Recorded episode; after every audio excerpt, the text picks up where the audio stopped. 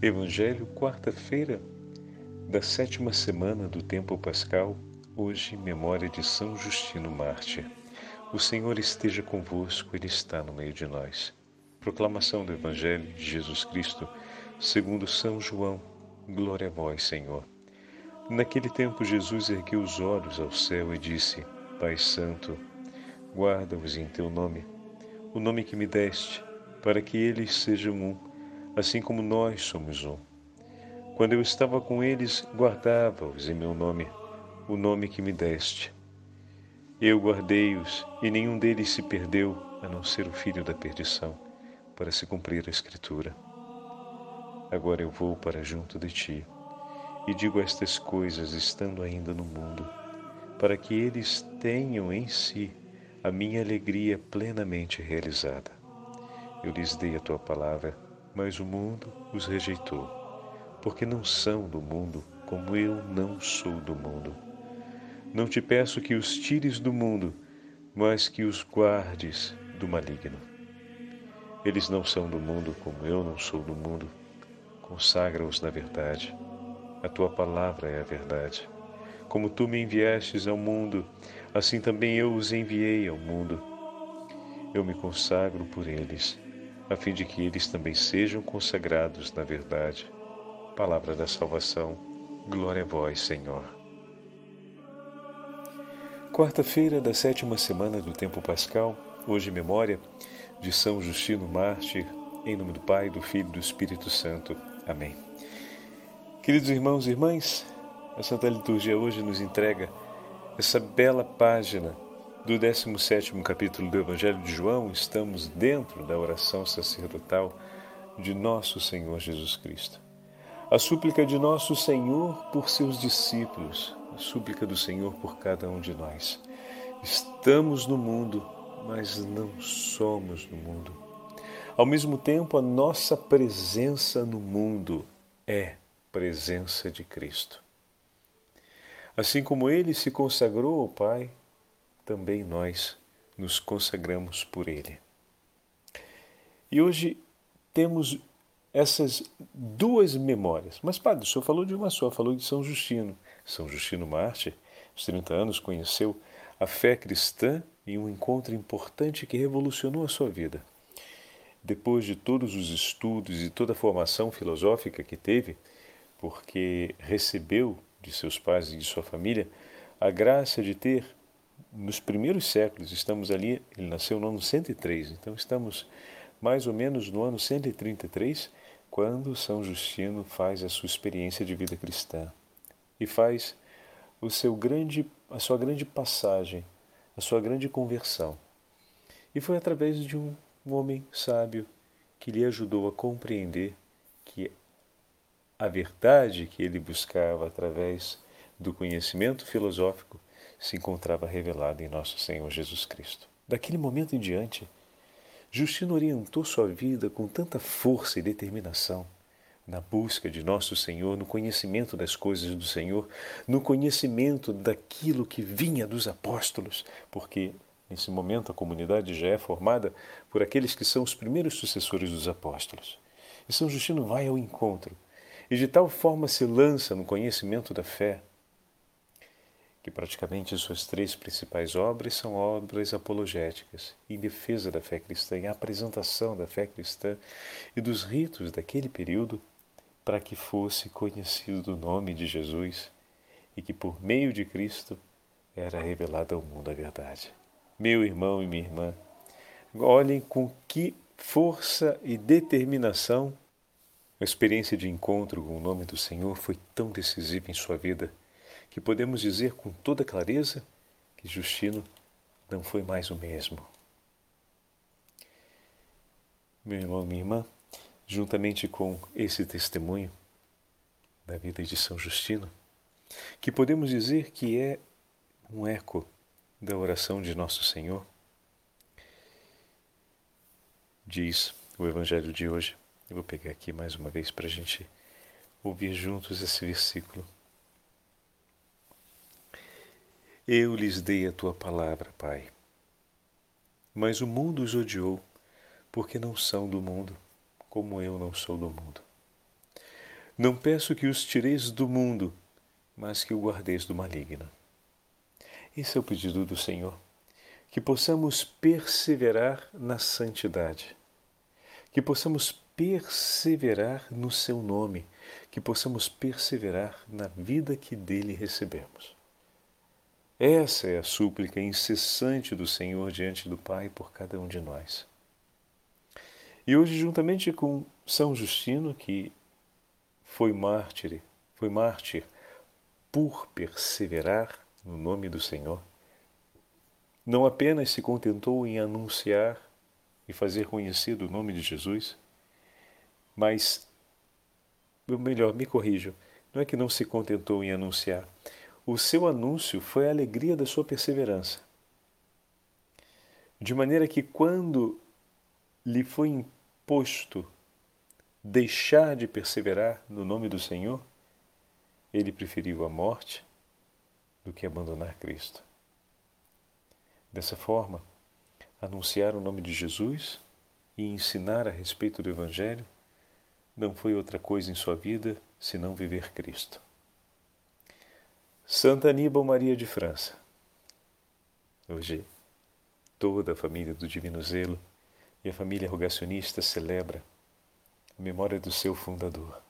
E aqui se vê a mesma experiência de São Justino, porém com medidas um pouquinho diferentes, porque Santa Aníbal não foi mártir, mas viveu da mesma forma. Viveu Cristo. E a partir do momento que o Senhor infundiu em seu coração as intuições do carisma, do rogate, da intercessão pelas vocações, mas, sobretudo, de sair ao encontro dos mais necessitados. Daquele momento em diante, Santa Aníbal não voltou mais atrás e perseguiu até as últimas consequências de sua vida aquilo que o Senhor colocou em seu coração. E podemos dizer com toda clareza que ele viveu Cristo e ensinou Cristo para suas irmãs, para a família sacerdotal. Depois, os dois ramos têm cada qual o seu momento histórico, mas o testemunho daquele que viveu Cristo. E aqui está o ponto para gente. Como assim, Padre Fábio? Qual é o nosso testemunho de Jesus no mundo? Olha que a oração sacerdotal de Jesus é o testemunho do Senhor por nós. Jesus está diante do Pai em oração, testemunhando em nosso favor. E qual é o testemunho do Senhor? Eu os tomei para mim. Ele entregou tudo, entregou-nos a palavra do Pai. O testemunho de Cristo é que ele nos amou com todo o amor que havia em seu coração. Com a intensidade do amor com que ele amava o Pai, ele nos amou. Então podemos dizer que Jesus Cristo viveu o Pai. Nós vivemos Cristo. Como fala São Paulo, se usamos o paralelo, Cristo viveu o Pai. O que significa dizer que Ele nos entregou, o seu testemunho foi a entrega de todo o amor, com a qual Ele amava o Pai. Assim como o testemunho do discípulo, o testemunho do cristão no mundo, que é viver Cristo, não é outra coisa que é entregar ao seu irmão, anunciar ao seu irmão, anunciar ao outro, ao próximo, o amor que ele vive e celebra com Jesus. E o testemunho desses dois santos hoje, Santa Aníbal Maria de França e São Justino, nos fala a respeito disso. Qual foi o ensinamento do nosso fundador? Foi exatamente viver Cristo desse modo. Tudo aquilo que o Senhor inspirou no seu coração, Ele deu a graça de não apenas conhecer, mas conhecendo, amar e amando, permanecer amando, foi o tesouro que Ele nos entregou.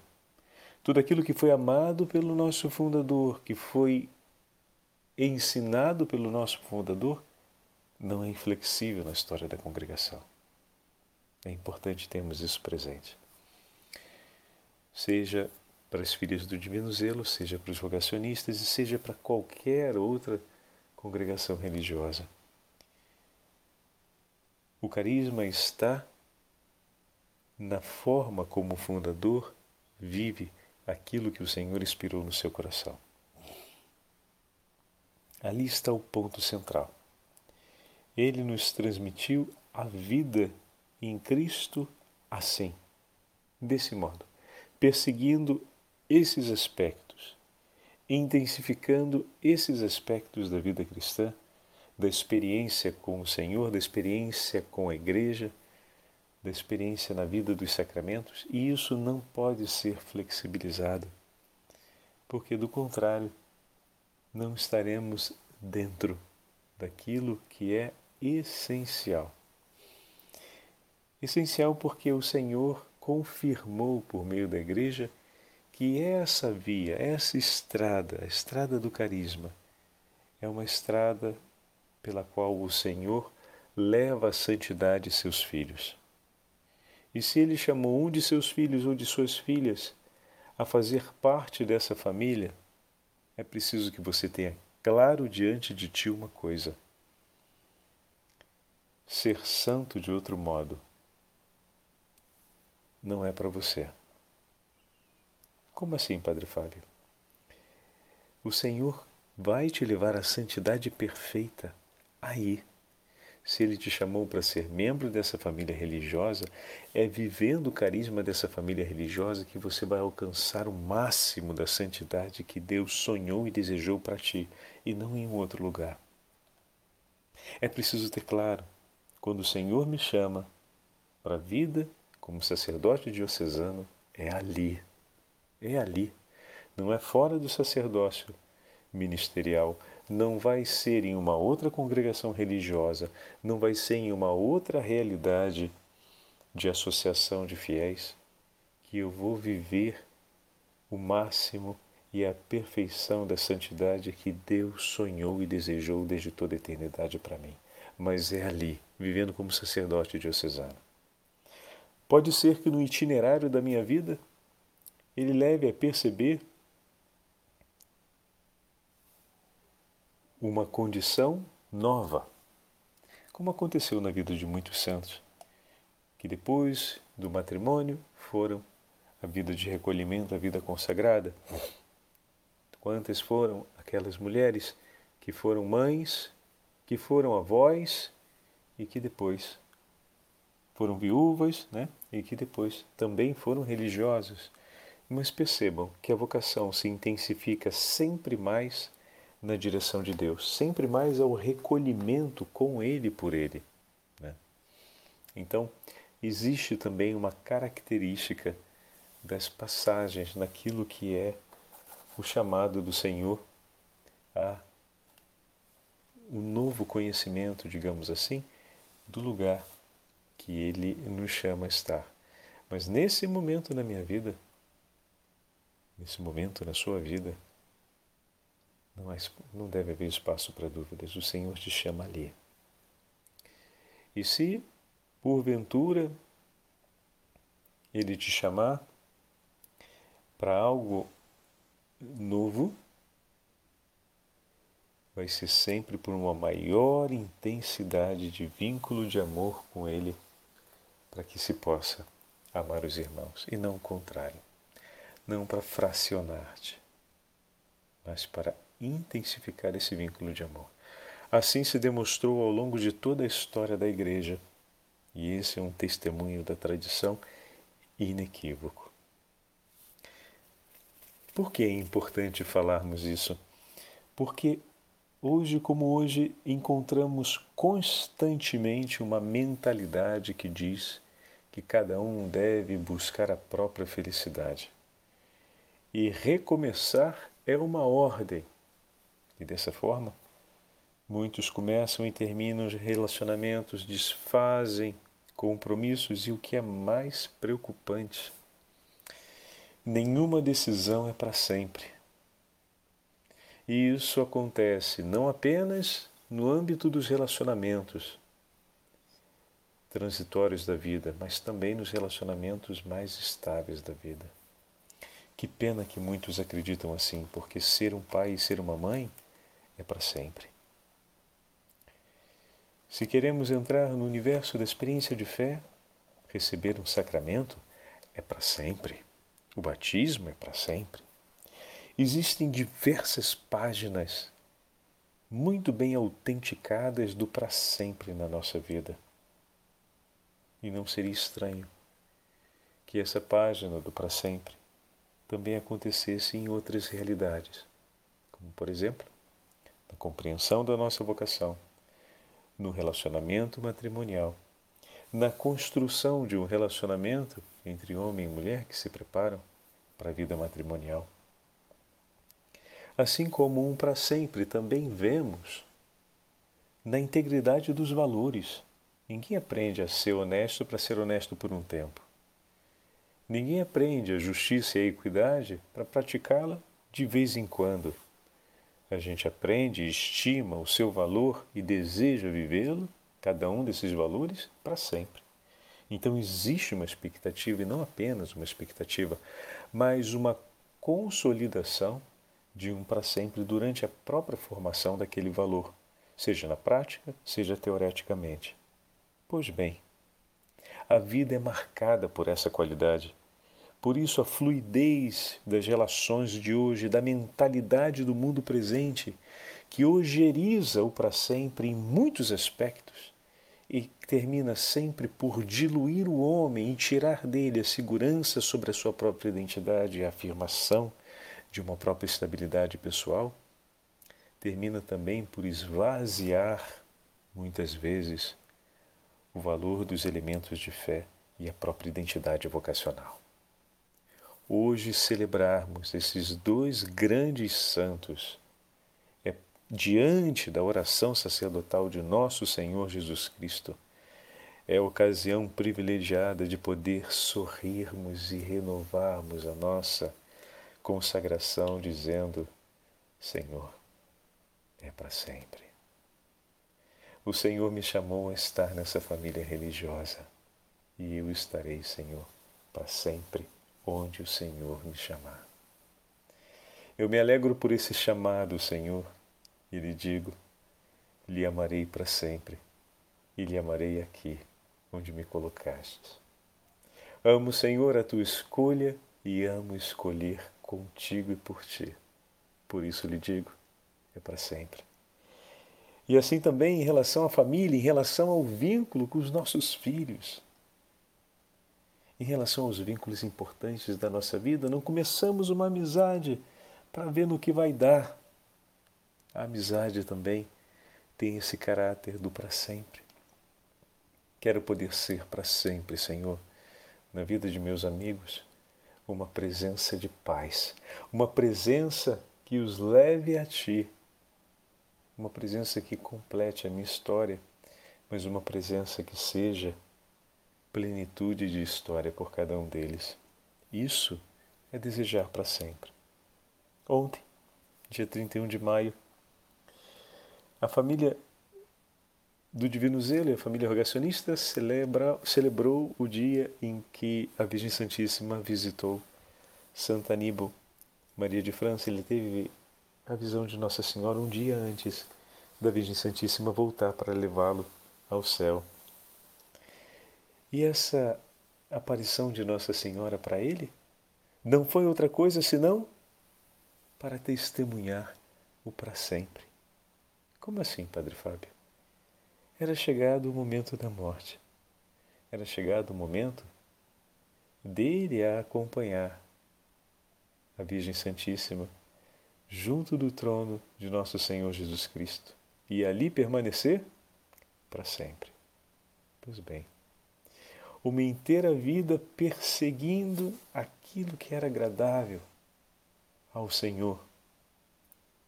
E por que o fazia?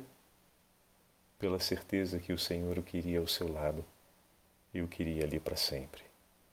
assim como o Senhor fez a oração pelos seus discípulos, pelos seus apóstolos, para que fossem preservados do maligno, para que pudessem ser santificados na verdade, para que permanecessem na Sua palavra e dessa forma não se separassem jamais e estivessem para sempre juntos. Obrigado, meu Senhor, por tão grande graça. Obrigado, Senhor, por meditarmos a oração com a qual apresentastes ao Pai o teu grande amor por cada um de nós. Obrigado, Senhor, pela nossa vocação. Obrigado, Senhor, pela nossa inteira vida. E nós declaramos diante de Ti hoje, sob a intercessão de São Justino e de Santa Aníbal Maria de França, queremos ser fiéis e perseguir, Senhor, o cumprimento de Sua vontade para sempre em nossas vidas. E onde o Senhor nos levar a estar, ali estaremos. Te bendizemos pela vocação que nos levastes a conhecer e a abraçamos para sempre. O Senhor esteja convosco, Ele está no meio de nós. Pela intercessão de São Justino e de Santa Aníbal Maria de França, e pela intercessão da Beatíssima Virgem Maria, Rainha das vocações, abençoe-vos o Deus Todo-Poderoso, Pai, Filho e Espírito Santo. Amém. Enviai, Senhor, apóstolos santos à sua igreja. Amém.